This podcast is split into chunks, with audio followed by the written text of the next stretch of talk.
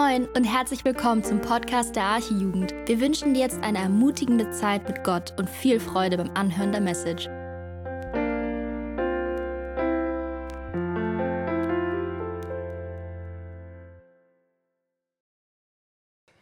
So, einen wunderschönen guten Abend. Schön, dass ihr alle da seid. Ich freue mich, heute wieder hier predigen zu dürfen.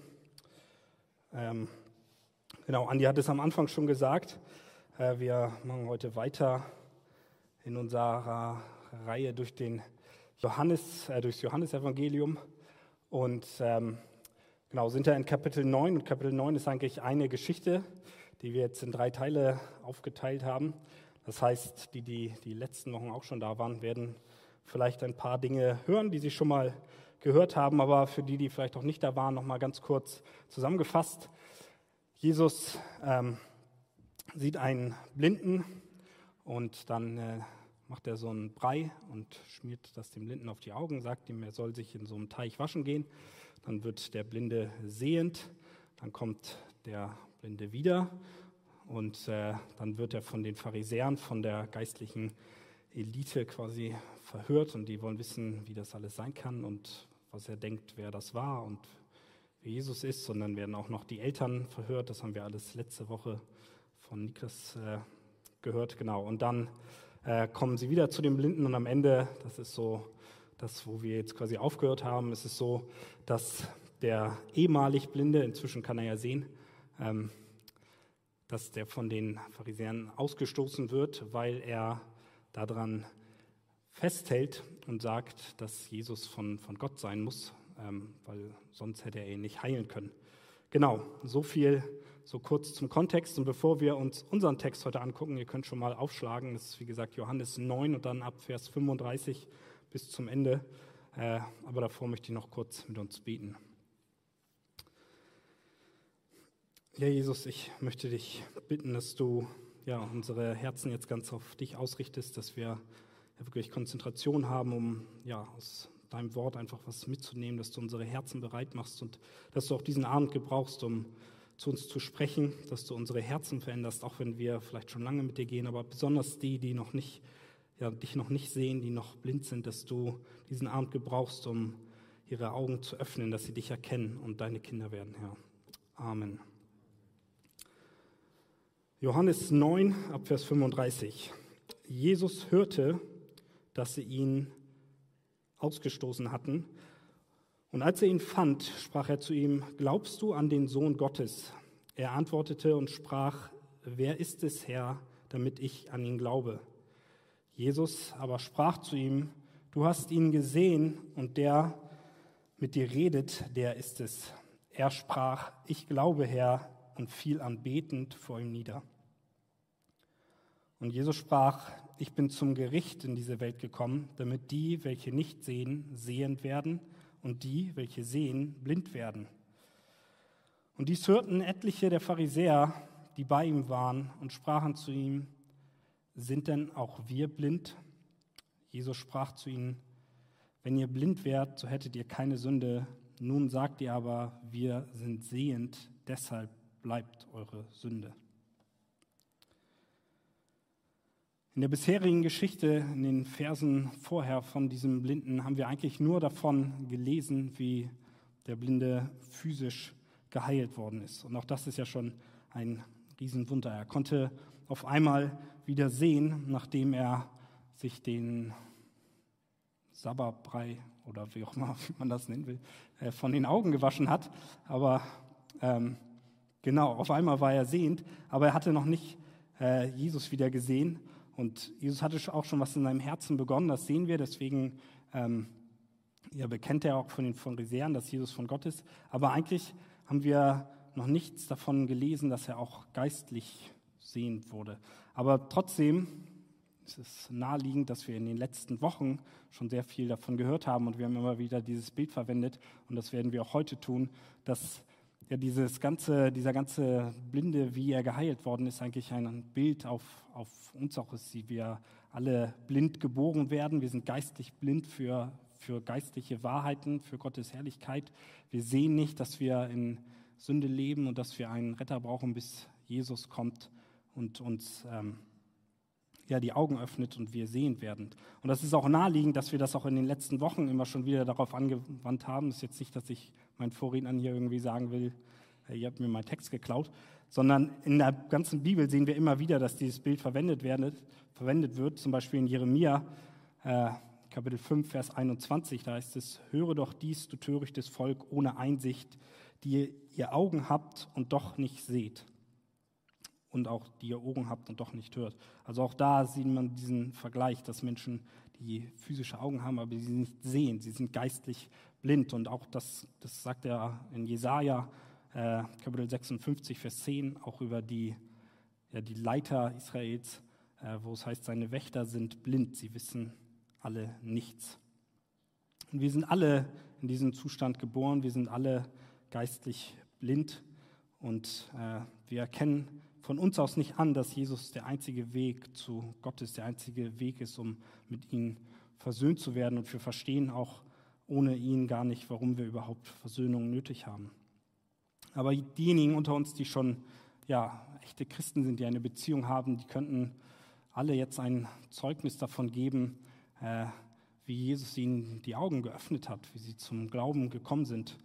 Und ähm, in unserem heutigen Text, den wir gerade gelesen haben, sehen wir eigentlich, wie, wie so etwas geschieht, wie äh, ja, Menschen geistlich sehend werden. Und auch wenn es sicher so ist, wenn wir jetzt hier die ganzen Zeugnisse von jedem Einzelnen hören würden, würden wir ganz unterschiedliche Geschichten hören. Gott wirkt auf sehr verschiedene Art und Weise. Wir haben auch letzte Woche gerade eine Taufe hier gehabt und auch bei jeder anderen Taufe, wenn wir die Zeugnisse hören, ist es beeindruckend, wie Gott verschiedenste Wege nutzt, um Menschen die Augen zu öffnen, damit sie seine Kinder werden. Und trotzdem gibt es, glaube ich, einige Sachen, die ja generell für alle Geschichten, die ja die Parallelen sind, wo, wo alles irgendwie trotzdem ähnlich und gleich ist und gewisse Muster, ja, die einfach allgemein geltend sind, die wir auch in unserem Text heute sehen, wie Gott wirkt und wie er Menschen die Augen öffnet. Und das Erste, ich hatte es gerade eigentlich auch schon so angedeutet, ist, dass es immer eine göttliche Initiative braucht, damit Menschen geistlich sehend werden.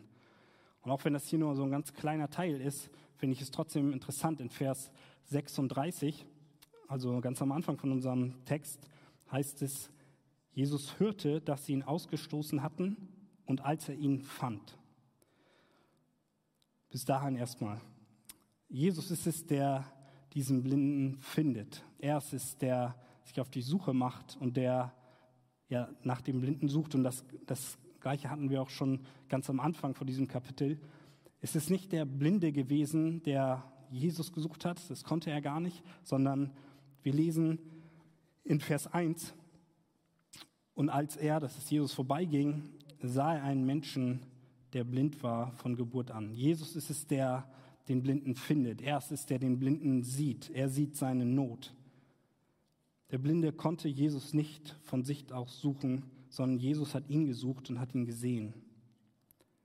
Er wäre durch seine Blindheit gar nicht in der Lage gewesen. Und so ist es auch geistig. Wir sind so blind, dass wir von uns aus, von Geburt an, so in Sünde verstrickt sind, dass wir nicht in der Lage sind, nach Jesus zu suchen. Wir haben kein Verlangen danach und aus uns heraus ist nichts, was sich nach Jesus sehnt, sondern es ist immer der erste Schritt, dass Jesus eingreift, dass Gott die Initiative ergreift. Unsere Sünde ist so, so dicht und so schlimm, dass wir überhaupt nicht das Verlangen haben, nach, nach Gott zu fragen. Wir sind so in Sünde hineingeboren. Und die Bibel drückt das sehr eindeutig aus. In Römer 3 zum Beispiel, die Verse 10 bis 12, wo es heißt, wie geschrieben steht, es ist keiner gerecht, auch nicht einer. Es ist keiner, der verständig ist, der nach Gott fragt. Sie sind alle abgewichen, sie taugen alle zusammen nichts. Da ist keiner, der Gutes tut. Da ist auch nicht einer. Ähnliches lesen wir auch im Psalm 14, die Verse 2 und 3. Der Herr schaut vom Himmel auf die Menschenkinder, um zu sehen, ob es einen Verständigen gibt, einen, der nach Gott fragt. Sie sind alle abgewichen, allesamt verdorben. Es, ist, es gibt keinen, der Gutes tut, auch nicht einen einzigen. Sind ziemlich harte Worte, aber das ist die geistliche Realität, wie wir alle mal angefangen haben. Und wenn Menschen zu, zu Jesus kommen, und ich glaube, das können hier sehr viele bezeugen, dann ist es immer so, dass es Gott ist, der den ersten Schritt macht, der anfängt, in dem Herzen zu arbeiten, damit Menschen anfangen, nach ihm zu fragen. Das sehen wir eigentlich auch in dem Kapitel danach, in Johannes 10, wo es viel darum geht, dass Jesus der gute Hirte ist und dass er sie bei dem Namen ruft. Er ruft seine Schafe und es ist ganz logisch, dass sich der Hirte seine Schafe aussucht und nicht andersrum. Auch lesen wir da ein bisschen weiter hinten in, auch in Kapitel 10, dass Jesus davon spricht, dass der Vater sie ihm gegeben hat. Es ist also Gottes Aktivität. Der Vater gibt Jesus seine, sein Volk, seine Schafe. Nicht wir suchen uns das aus, es ist Gottes Initiative. Und das gibt uns gleichzeitig auch Sicherheit, dass wenn wir dazugehören und wenn wir einmal sehend geworden sind, wenn wir zu Gottes Volk gehören, dass wir dann, dann sicher sind, weil es nicht aus uns heraus geschehen ist, sondern aus Gott heraus. In Jesaja 43,1 steht der bekannte Vers: Ich habe dich bei deinem Namen gerufen, du bist mein. Wenn Gott das über einen sagt und dich gerufen hat bei deinem Namen und er ist es, der dich zuerst gerufen hat, und sagt, du bist mein, dann kannst du daran nichts mehr ändern. Ruft seine Kinder, er wählt sich sein Volk aus. Es wirkt vielleicht manchmal so, wenn wir so Bekehrungsgeschichten hören, dass Menschen davon erzählen, dass ja, sie sich auf die Suche gemacht haben und sie nach Gott gefragt haben und sie ihn dann gefunden haben. Das ist in dem Moment jetzt nicht komplett falsch, aber häufig ist es so, dass wenn diese Leute länger dann im Glauben sind, einfach rückblickend sehen, wie, wie Gott eigentlich alles geführt hat, wie er angefangen hat, an ihren Herzen zu arbeiten, damit sie überhaupt an den Punkt kommen, dass sie nach ihm fragen und vor allen Dingen auch an den Punkt kommen, dass sie, dass sie ihn verstehen, dass sie die Bibel aufschlagen und dass sie auf einmal erkennen und dass sie sehend werden. Und was hier auch noch ein ja, wichtiger Punkt ist, ist, wenn Gott sich seine Kinder aussucht, dann sucht er sich nicht nur die Gebildeten und er sucht sich nicht nur die Reichen und Schönen und die, die eh irgendwie schon Ansehen haben und die irgendwie auffällig sind, sondern wenn wir uns angucken, nochmal ganz kurz, wo, was dieser blinde, jetzt sehende Mensch eigentlich schon so an Ablehnung, an ja, Ausstoßung und an äh, ja, also in seinem Leben erlebt hat, wie er niedergemacht worden ist, was für einen Stand er hatte, auch in der Gesellschaft. Er wurde blind geboren, war ein Bettler, war darauf angewiesen, dass er irgendwas bekommt. Und was ich auch interessant finde, ist, dass wir davon lesen, dass seine Eltern geholt werden. Und ganz offensichtlich ist es ja irgendwie so, dass seine Eltern sich jetzt auch nicht wirklich um ihn gekümmert haben. Also auch da hat er viel Ablehnung offensichtlich erlebt. Es war sicherlich kein einfaches Leben und wir, wir sehen das auch, dass die Eltern vielleicht also sehr viel Angst davor hatten, aus der Synagoge ausgestoßen zu werden. Das haben wir letzte Woche alles gehört. Vielleicht war das auch ein Grund, warum sie ihn abgelehnt haben, weil sie vielleicht eine ähnliche Denkweise hatten wie die Jünger ganz am Anfang, als sie den Blinden sehen. Und die erste Frage, die sie Jesus stellen, ist, wer hat gesündigt, damit es diesem Mann so geht? Und vielleicht hatten die Eltern eine ähnliche Denkweise, dass sie einfach gedacht haben, okay, irgendwie, das kann nichts Gutes heißen, wenn unser Kind blind ist. Und deswegen haben sie sich dann, auch wenn er schon älter war, er war offensichtlich kein Kleinkind mehr, sagen ja auch, er ist alt genug und die Pharisäer sollen ihn selbst befragen.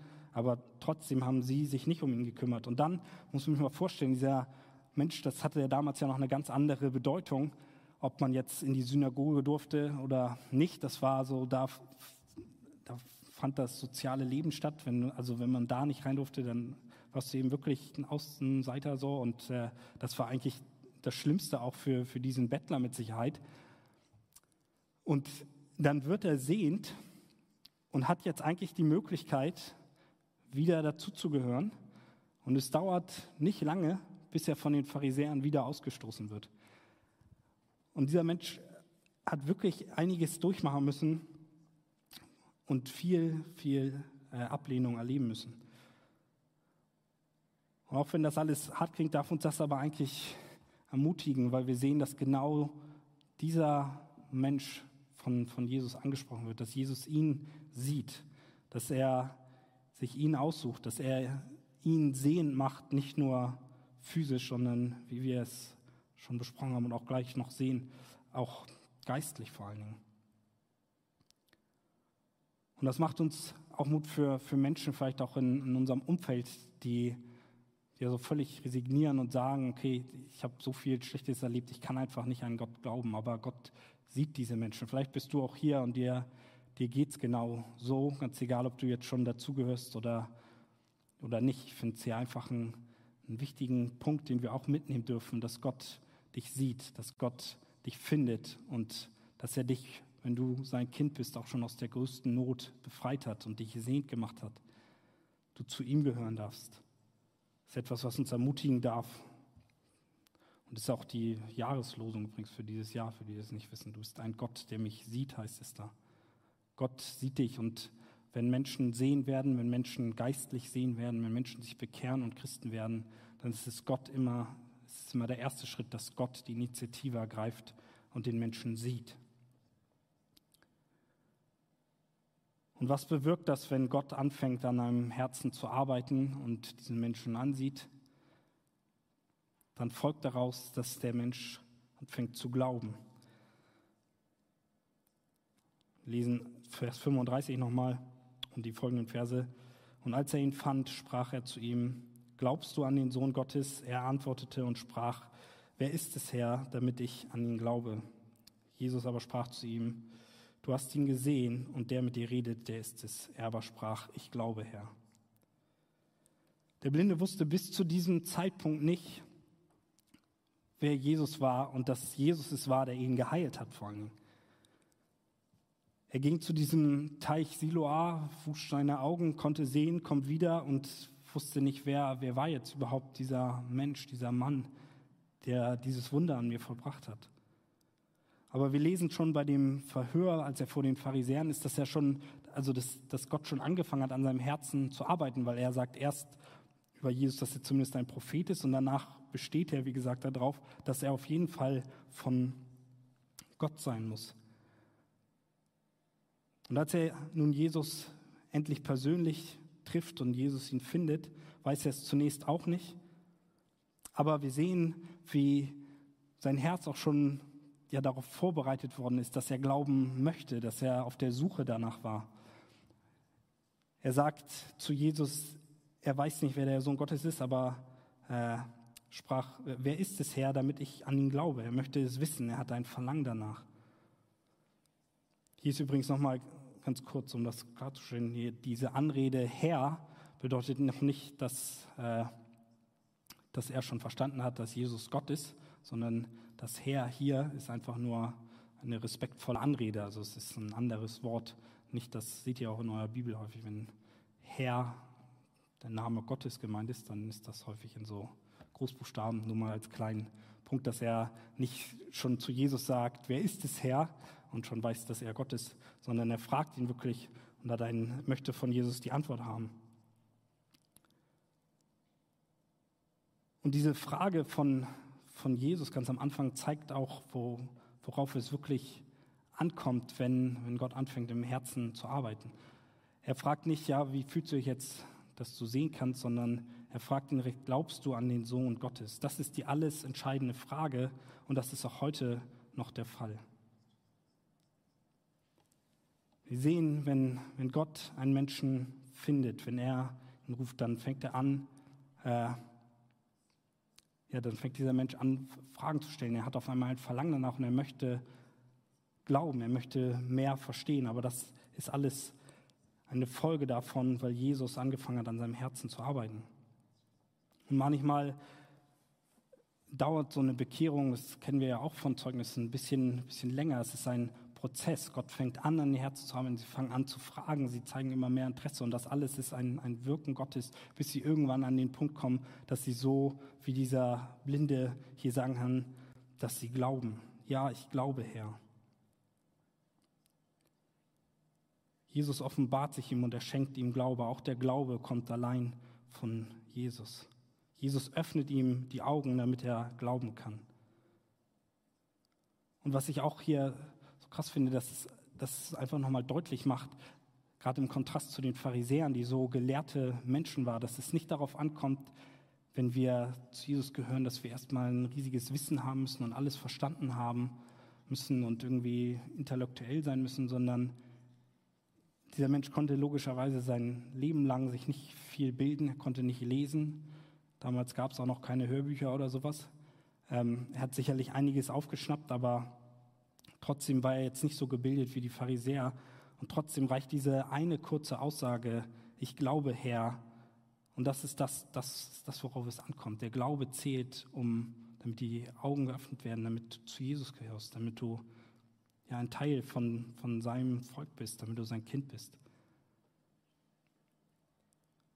Jesus schenkt ihm diesen Glauben und was wir dann auch an der Reaktion sehen, und das ist auch etwas, woran wir erkennen können, ob Menschen wirklich ja, verändert worden sind, ob sie wirklich sehen dürfen, ist, dass aus diesem Glauben, nachdem Gott den Menschen gesucht hat, nachdem er ihm Glauben geschenkt hat, dass daraus immer resultiert, dass diese Menschen Jesus bekennen und dann beten.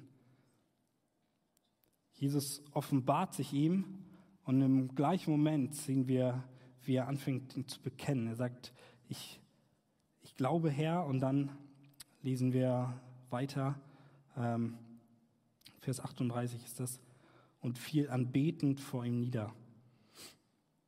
Das ist die Reaktion, die ja Glaube mit sich bringt. Wir sollen Jesus bekennen und wir sollen ihn anbeten. Niklas hat das letzte Woche schon gesagt, dass man äh, ja auch schon, dass wir Botschafter für Jesus sein sollen und uns auch ein Beispiel da nehmen können an dem Blinden, wie er von dem Pharisäer steht und egal, worauf es ankommt oder egal, um was es geht, selbst wenn er riskiert, wieder ausgestoßen zu werden, dass er einfach ja, alles riskiert, weil er dabei bleibt, dass Jesus von Gott ist. Und gerade jetzt, wo ihm noch mal mehr, wo, wo, ihm wirklich die geistlichen Augen geöffnet worden ist, wo er jetzt sehen darf und verstehen darf, das ist der Sohn Gottes und an den glaube ich, er fängt er an, sich vor ihm niederzuwerfen, ihn zu anbeten und will ihm alle Ehre geben. Und das sollte auch, auch unsere Reaktion sein, ähm, wenn, wir, ja, wenn wir Jesus erkennen, wenn unsere Augen geöffnet werden, dass wir ihn bekennen in der Welt, gerade vor den Leuten, die noch blind sind, die ihn noch nicht kennen und dass wir ihn anbeten. Und eigentlich sollte es auch so sein, schon gesagt, zu diesem Zeitpunkt wird der Blinde noch kein viel umfassendes Wissen von, von Jesus gehabt haben, vielleicht noch nicht viel verstanden haben, aber umso mehr wir Jesus wiederkennen, das gilt gerade für die, die jetzt auch schon, schon lange im Glauben sind, umso mehr du Jesus kennenlernst, sollte das bei dir auslösen, dass du ihn umso mehr anbeten möchtest, dass du ihn umso mehr bekennen möchtest, dass du ein Herz für deine Mitmenschen bekommst, dass du gar nicht anders kannst. Und vielleicht ist das auch mal ein Punkt, um, um dich hier ein bisschen herauszufordern, der du schon lange mit Jesus gehst. Du sagst, ja, ich weiß, wie morgen die Augen öffnet, ich könnte jetzt auch meine Bekehrungsgeschichte hier erzählen. Aber wie sieht es jetzt gerade bei dir aus? Bist du noch immer so voller Begeisterung wie dieser Blinde? Möchtest du dich vor Jesus niederwerfen, ihn einfach anbeten, ihm alle Ehre geben? Bekennst du ihn in deinem Alltag? Oder ist es vielleicht auch alles eher so so Kopfsache geworden, ist alles so selbstverständlich und irgendwie ist diese Begeisterung gar nicht mehr so da. Du weißt ganz viel über Jesus, aber irgendwie ist es nicht mehr, nicht mehr so dieses Feuer da. Und da möchte ich dich einfach herausfordern, dass wir neu unsere Herzen prüfen, ob wir wirklich Jesus anbeten wollen, ob wir unser Leben vor ihm niederlegen wollen und ihm die Ehre geben wollen. Das sollte unsere Reaktion sein, wenn wir Jesus erkennen, wenn wir uns auch immer wieder an diese, ja, an diese Grundlagen eigentlich erinnern und uns zurück, daran zurückerinnern, wie es war, als Jesus unsere Augen geöffnet hat. Was ist das für eine Gnade, dass er uns hier Licht geschenkt hat, damit wir ihn erkennen dürfen, damit wir sein Wort verstehen dürfen, dass wir uns jetzt seine Kinder nennen können. Das sollte uns jeden Tag neu genug erfüllen und ausreichen, damit wir einfach an Beten vor ihm niederfallen. Und direkt nachdem wir davon lesen, dass äh, der Blinde sich niederwirft und ihn dann betet, wendet sich Jesus an die Menge, die drumherum stand. Ähm, das alles, was wir jetzt gerade so besprochen haben, ist jetzt nicht alles irgendwie an so einem geheimen Ort passiert, äh, wo niemand irgendwie was mitbekommen hat, sondern ähm, Wir lesen davon, dass offensichtlich auch äh, einige oder viele der Pharisäer irgendwie mit dabei waren. Das heißt, es war ein öffentlicher Ort. Und Jesus sagt zu ihnen, Vers 39, ich bin zum Gericht in diese Welt gekommen, damit die, welche nicht sehen, sehend werden und die, welche sehen, blind werden.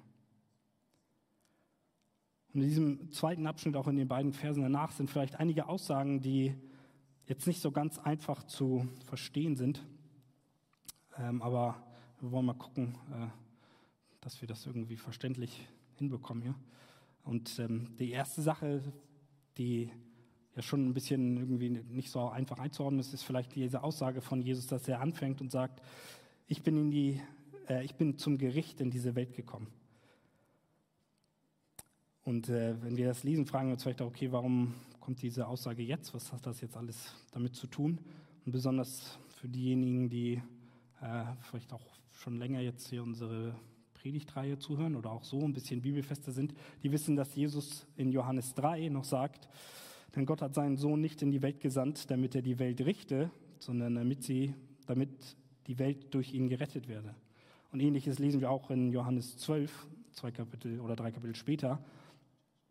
Aber eigentlich bekommen wir die Erklärung, was das bedeutet, wenn wir nur ein Vers weiterlesen in Johannes 3, äh, Vers 18, wo es heißt, wer an ihn glaubt, der wird nicht gerichtet, wer aber nicht glaubt, der ist schon gerichtet, weil er nicht an den Namen des eingeborenen Sohnes Gottes geglaubt hat. Das bedeutet, dass, dass Jesus bei seinem ersten Kommen, bei dem Kommen vor 2000 Jahren, dass seine Hauptmission, das, das sehen wir in der ganzen Schrift, in allen Evangelien und äh, auch in den ganzen Briefen eigentlich, der ganze Bibel ist voll davon, dass er gekommen ist, um Menschen zu retten, damit Blinde sehen werden, so wie er es auch selber sagt. Er ist gekommen, um einen Weg zu schaffen, damit alle, die an ihn, an seinen Tod am Kreuz und an die Auferstehung, an die Vergebung der Sünden durch ihn, alle, die daran glauben, gerettet werden vor dem Gericht. Und so haben wir es ja auch gerade in den Versen gelesen. Wer an ihn glaubt, wird nicht gerichtet werden. Denn irgendwann wird es so sein, dass Jesus ein zweites Mal wiederkommt und dann nicht als Retter, um einen Weg zu schaffen, um Leute vor dem ewigen Gericht zu retten, sondern er wird als Richter kommen und das Gericht ausüben. Alle, die dann glauben, werden gerettet und für alle anderen wird es dann zu spät sein. Jeder Mensch wird irgendwann erkennen, dass Jesus der Richter dieser Welt ist. Und wenn er wiederkommt, werden wir wahrscheinlich ein viel größeres Erkenntnis darüber haben, was das eigentlich bedeutet. Und wenn Menschen zu diesem Zeitpunkt nicht schon vorher geglaubt haben, werden sie das gerechte Gericht für ihre Sünden ertragen müssen. Das bedeutet, dass sie auf ewig von Gott getrennt die Qualen in der Hölle ertragen müssen. Aber auch wenn dieses endgültige Gericht erst zu einem späteren Zeitpunkt kommt, wenn Jesus das zweite Mal kommt, so redet Jesus davon, dass, es auch jetzt schon, dass er auch jetzt schon richtet. Und dieses Gericht zeigt sich dadurch, dass es viele Menschen gibt, so wie auch die Pharisäer hier, die nicht an Jesus glauben. Besonders wenn diese Menschen eigentlich schon alles von Jesus gehört haben. Wenn eine Person in Jesus, der am Kreuz zur Erlösung gestorben ist, nichts Wünschenwertes und nichts Erstrebenswertes, nichts sieht, was diese Person irgendwie möchte, dann ist das eigentlich ein Gericht an dieser Person.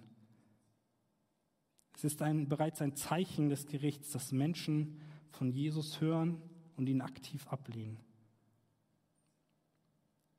Beim zweiten Kommen werden ihn vollständig erkennen, aber dann wird es zu spät sein. Die Erkenntnis wird größer werden, wir werden mehr verstehen, wer er ist, aber auch das Gericht wird viel größer sein, als es jetzt zur Zeit ist, weil dann das endgültige Gericht kommt. Und das sollte uns auch anspornen, gerade die, die wir schon ja sehen, die wir zu Jesus gehören, dass wir uns immer wieder bewusst machen, dass wir gerade noch in einer Gnadenzeit leben, in der Jesus noch Blinde sehend macht, in der sie noch sehend werden können, bevor es zu spät ist. Wir sollten für diese Menschen beten und sollten alles tun, das, was ich auch gerade schon gesagt habe, wir sollten ihnen bekennen. Das ist unsere Aufgabe, wenn wir sehend gemacht worden sind, dass wir es weitergeben, dass wir es erzählen. Jesus möchte uns gebrauchen. Ja, es ist so, dass es Gottes Initiative bedarf, wenn Menschen wirklich verändert werden. Aber trotzdem möchte er seine Kinder, sein Volk als Werkzeuge dazu gebrauchen, um Menschen zu ihm zu führen. So viele Menschen laufen auf den direkten Weg in dieses Gericht. Und Gott erwählt sich einige, sucht sich seine Kinder aus. Und das tut er allein aus Gnade, denn gerecht wäre es, wenn wir alle diese Strafe tragen müssten, wenn wir alle unter das Gericht kämen. Und es ist niemals ungerecht, das sei hier auch nochmal gesagt, wenn Gott jemanden richtet. Gottes Gericht ist absolut vollkommen gerecht. Und trotzdem werden nicht alle Menschen gerettet. Wir lernen hier keine Allversöhnung, dass am Ende dann doch alles gut ist. Wie gesagt, das Gericht Gottes zeigt sich jetzt schon, es gibt jetzt schon Andeutungen. Das sagt Jesus hier selbst, dass die, welche nicht sehen, sehen werden. Und dann sagt er aber auch, dass die, welche sehen, blind werden. Das ist das Gericht, was wir jetzt schon sehen. Es gibt also Menschen, so wie, wir das, so wie wir es hier lesen, die scheinbar sehend sind und blind werden. Was das sicherlich nicht bedeutet, ist, dass das ist hier vielleicht ein bisschen auch, muss man genauer hingucken, dass es Menschen gibt, die aus sich heraus schon glauben und geistlich sehend waren und jetzt blind werden und dann kein Glauben mehr haben. Das ist ganz sicher nicht damit gemeint, sondern Jesus benutzt hier das, zwar das gleiche Bild von blind und sehend, aber es hat eine andere Bedeutung. Und das sehen wir auch in der weiteren Unterhaltung, die er jetzt mit den Pharisäern hier führt. Sie fragten Jesus, ob sie denn auch blind seien. Und wir haben immer wieder davon geredet, auch in den letzten Wochen, gerade auch in den letzten beiden, über die Blindheit der Pharisäer, dass sie Jesus nicht erkannten, dass sie nicht glauben. Ja, und sie sind geistlich gesehen auch blind. Aber weil sie blind sind, haben sie nicht verstanden, worum es hier Jesus überhaupt geht. Sie haben keinen Glauben an ihm und trotzdem antwortet Jesus nicht einfach damit und sagt, ja, seid ihr, ihr seid geistlich blind, aber ihr seid blind, sondern er antwortet anders und sagt, wenn ihr blind wärt, hättet ihr keine Sünde. Jesus hatte ja sicherlich keine Angst und versucht irgendwie den Pharisäern irgendwie gut zuzureden. Er hat auch nicht plötzlich zurückgerudert und wollte die Pharisäer nicht verärgern. Er hätte kein Problem damit gehabt und hatte es eigentlich auch schon gemacht, ihnen deutlich zu sagen, dass sie blind sind und nichts verstanden haben, dass sie geistlich blind sind. Nur sieht er das Herz auch hinter dieser Frage und weiß genau, was sie beabsichtigen. Und er sieht auch, dass sie nichts verstanden haben. Sie gehören zu den Leuten, an denen, was ich schon gesagt hatte, das Gericht jetzt schon sichtbar wird.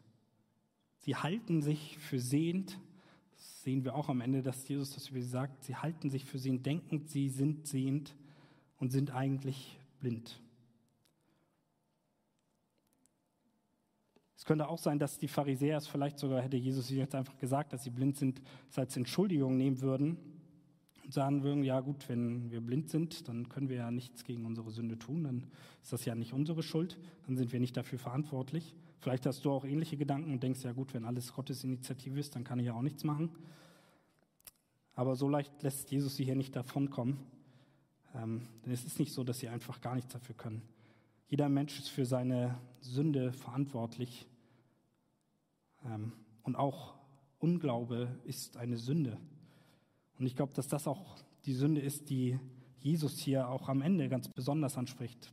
Also er sagt, deshalb bleibt eure, eure Sünde, deshalb bleibt euer Unglaube. Die Pharisäer kannten Gottes Wort und sie haben es studiert Sie haben auch gesehen, was Jesus getan hat. Sie haben gehört, was, was er gelehrt hat. Und trotzdem haben sie nicht geglaubt. Sie haben in Finsternis gelebt, aber meinten, dass die Finsternis das Licht sei. Jesus weiß das. Und er weiß auch, dass sie sich für sehend halten, dass sie sich für sehr gebildet halten und dass sie denken, sie würden ja einfach so wie sie leben, durch das strenge Halten der Gebote, ähm, vor Gott bestehen können. Wenn sich Menschen bekehren, wenn Menschen die Augen geöffnet werden, dann ist einer der ersten Schritte auch häufig, wenn Gott an dem Herzen anfängt zu arbeiten, dass er überhaupt die Erkenntnis darüber schenkt, dass man blind ist, dass man sich seiner Schuld überhaupt bewusst wird. Jeder von uns müsste erstmal zu dem Punkt kommen, dass wir verstehen, hey, ich, ich brauche Jesus wirklich, ich bin ein Sünder, ich bin verloren. Ohne diese Erkenntnis verstehen wir den ganzen Glauben nicht. Und dann resultiert daraus, dass wir Buße tun, wenn wir dieses Verständnis haben. Und die Pharisäer hier, die,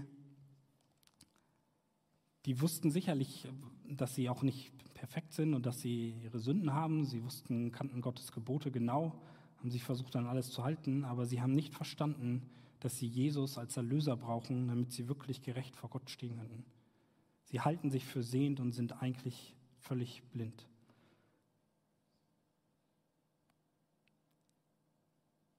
Sie haben nicht verstanden, dass sie einen Erlöser brauchen. Egal, wie viel sie auch von Jesus gehört haben, wie viel sie von ihm gesehen haben, wie viel sie Gottes Wort studiert haben. Sie haben gemeint, es würde ausreichend und es reicht das, was sie sehen, und dabei haben sie gar nichts verstanden. Und ich glaube, dass es viele Menschen gibt, die auch heutzutage einfach ja, ähnlich denken, die der Meinung sind, ja, dadurch, dass sie vielleicht konfirmiert sind, als Baby getauft sind, dass sie ja irgendwie ganz gute, sich ganz gut benehmen, jetzt nicht kriminell sind oder keine anderen schlimmen Dinge machen, dass sie ja eigentlich ganz gute Menschen sind. Vielleicht spenden sie auch an irgendeine Wohltätigkeitsorganisation. Vielleicht gehörst du auch dazu und du denkst so, ja, eigentlich ist doch alles gut. Ich wüsste jetzt nicht, was Gott gegen mich haben sollte.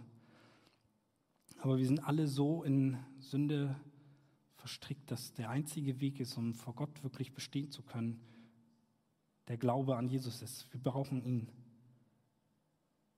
Egal für wie, wie sicher du dir selbst bist, dass du das schon alleine hinbekommst, für wie sehend du dich hältst, eigentlich bist du völlig blind, solange Jesus nicht in deinem Leben eingreift und Veränderung schenkt. Zum Abschluss. Äh, ich weiß, dass das jetzt vielleicht alles nicht so einfach zu verstehen war, aber ich versuche das nochmal zum Ende äh, das Wesentliche, auf das Wesentliche herunterzubrechen. Ähm, eigentlich sehen wir in unserem Text heute zwei Seiten. Wir sehen zwei verschiedene Gruppen von Menschen. Auf der einen Seite ist da der Blinde, der von Jesus gesehen wird, den Jesus sucht, dem er die Augen öffnet und den er nicht nur physisch, sondern vor allen Dingen auch geistliches Sicht schenkt, dass er ihm Glauben schenkt. Und daraufhin bekennt dieser Jesus und betet ihn an. Und auf der anderen Seite sind mal wieder die Pharisäer, die sich für sehend halten. Sie denken, dass sie diejenigen sind, die zu Gott gehören, dass sie durch das strenge Halten der Gebote und durch ihre Abstammung vor Gott gerecht sein könnten. Und obwohl sie gesehen haben, was Jesus getan hat und von ihm gehört haben, was er lehrt, lehnen sie ihn doch ab. Und dieser Unglaube ist bereits ein Zeichen von Gottes Gericht. Und auch heute gibt es eigentlich nur diese zwei Gruppen. Entweder gehörst du zu, zu denen, die Jesus sehen dürfen, die neues Leben geschenkt bekommen haben, oder zu denen, die ihn immer noch ablehnen bist der Meinung, dass du eigentlich ein guter Mensch bist. Ich hatte das gerade gesagt. Vielleicht hast du auch gar keinen Bezug zum christlichen Glauben und ganz egal, was es ist, wenn du nicht zu Jesus gehörst, möchte ich dich einfach ermutigen, Jesus zu bitten, dass er dir heute die Augen öffnet, damit du an ihn glauben kannst. Dass er dir zeigt, wie sehr du ihn brauchst. Und wenn du das wirklich von Herzen bittest, dann ist das zu meiner Zeichen, dass Gott bereits an deinem Herzen am Arbeiten war. Aber er garantiert dir auch, dass Gott dir das, das, schenken wird. Er wird dich erhören. Er hat dich nicht ohne Grund heute Abend hierhin geführt. Und ich möchte dich einfach ermutigen, dass du das nicht einfach so an dir vorübergehen lässt, dass das einfach, dass du ohne Reaktion rausgehst, sondern dass, wenn dich das angesprochen hast, dass du ja vielleicht auch das Gespräch suchst mit mir oder mit Andi oder einem anderen hier aus der Jugendleitung oder mit der Person, die ich mitgebracht hast. Lass das nicht einfach so an dir vorübergehen, sondern bitte Jesus, dass er dir neues Leben, dass er dir sehende Augen schenkt. Und wenn Jesus dir die Augen schon geöffnet hast, du vielleicht auch schon lange Christ bist, dann ist meine Frage nochmal an dich, ob du ihn immer noch so bekennst wie am Anfang. Insbesondere auch Menschen gegenüber, die noch blind sind in deinem Umfeld. Vielleicht gerade solche, die sich für sehend halten, ganz offensichtlich. Er hat dich aus Gnade sehend gemacht. Jesus hat die Initiative ergriffen, damit du jetzt sein Kind sein kannst, damit du sehen kannst, damit du ihn sehen kannst, seine Herrlichkeit sehen kannst, sein Wort verstehen kannst. Er hat dir den Glauben geschenkt und das sollte doch Grund genug sein, ihn anzubeten. Deswegen prüfe dich, ob das dich wirklich noch so in Anbetung bringt. Auch jetzt gerade, wenn wir gleich in den Lobpreis starten, lass uns das ja im, im, Kopf behalten, dass wir uns wieder voll auf ihn ausrichten, uns auf ihn konzentrieren und ihn einfach dafür anbeten, dass wir ihn sehen dürfen. Amen.